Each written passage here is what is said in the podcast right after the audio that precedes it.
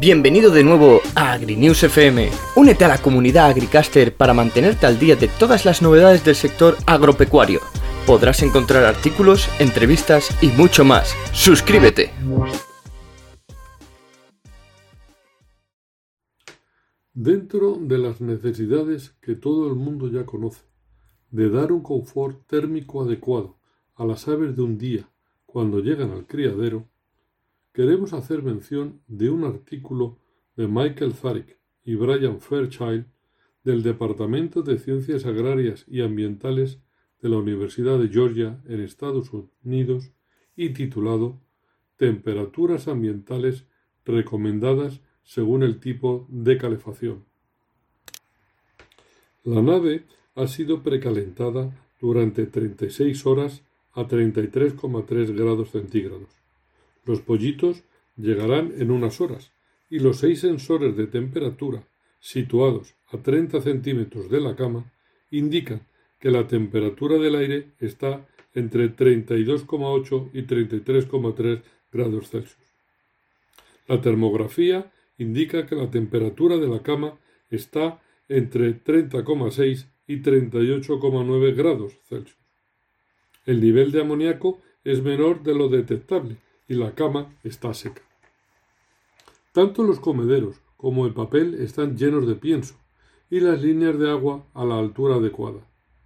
Los extractores, trabajando en ventilación mínima, funcionan 30 segundos de cada 5 minutos y la humedad es aproximadamente del 60%.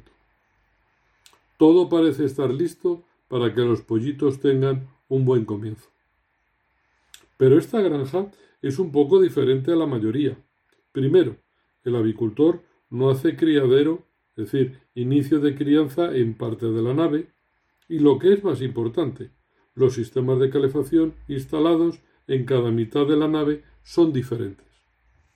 En una mitad hay instalados 12 campanas radiantes de infrarrojos y en la otra mitad tres generadores de aire caliente.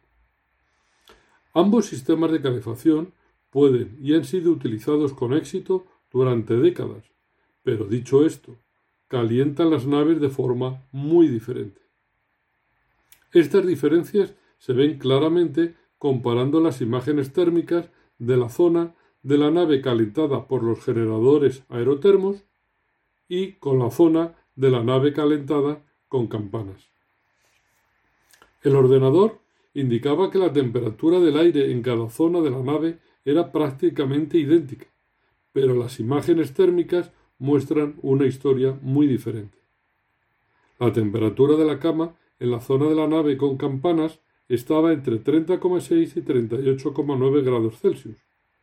La temperatura de la cama en la zona de generadores estaba entre 25,6 y 30,6 grados Celsius, aproximadamente 5,6 grados Celsius más fría.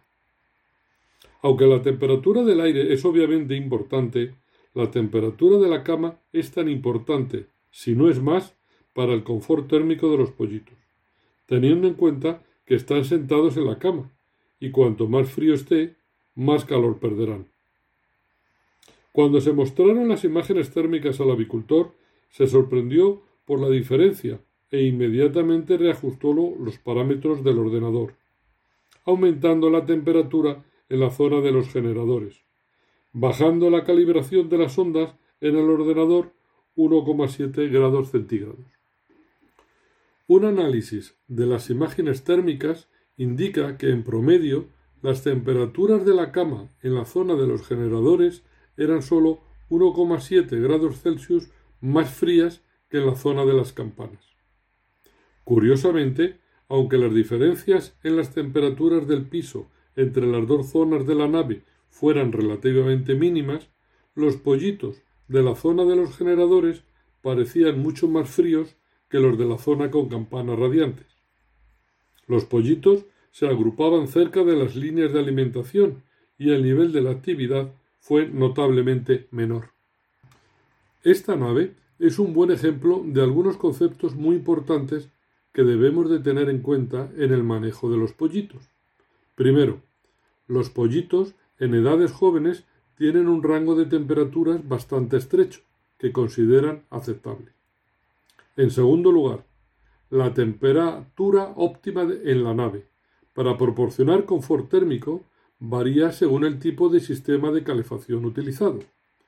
Y por último y tercero, y no menos importante, no existe una única temperatura óptima de crianza que funcione para todos los pollitos en todas las situaciones. La capacidad de los pollitos para regular su temperatura corporal es limitada durante los primeros días de vida. Aunque en pollos próximos al sacrificio la temperatura en la nave pueda incluso descender 6 grados o más por debajo de la temperatura deseada, sin afectar negativamente la temperatura corporal del ave, la temperatura corporal del pollito puede disminuir con cambios de temperatura de la nave de 2,8 grados o menos. Luego es cierto, un pollito se parece más a un reptil que a un ave. Cuando la temperatura de la nave desciende algunos grados, inmediatamente la temperatura corporal del pollito disminuye. Para mantener la temperatura corporal cuando la temperatura de la nave está más baja de lo que los pollitos desean, se agrupan para reducir su superficie expuesta a temperaturas frías. Aunque agruparse ayudará al pollito a mantener su temperatura corporal, cuanto más tiempo pase agrupado, menos tiempo dedicará a comer, de forma que el rendimiento productivo, así como la salud de las aves, se verá afectada. Los generadores de aire caliente son muy difíciles de manejar con pollitos jóvenes, por varias razones. Primero, los generadores tienden a ser eficientes calentando el techo, pero ya no son tan eficientes calentando la cama, debido al simple hecho de que el aire caliente producido por los generadores sube rápidamente al techo. El resultado de esto es que las temperaturas del techo son a menudo de 6 a 11 grados Celsius más altas que el nivel de la cama.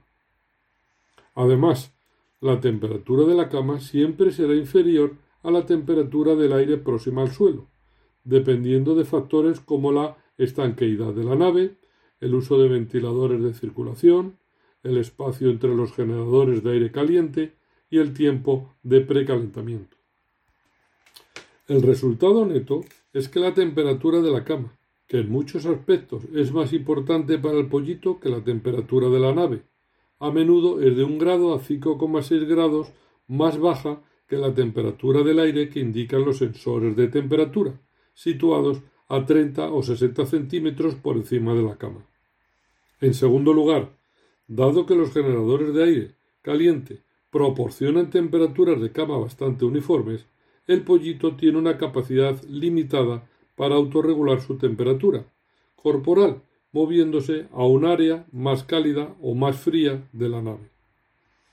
Es importante tener en cuenta que la temperatura óptima de la nave, la temperatura que el pollito quiere, cambiará en función de varios factores, como el tamaño del pollito, la humedad, el movimiento del aire, la hermeticidad de la nave, la humedad de la cama e incluso la hora del día.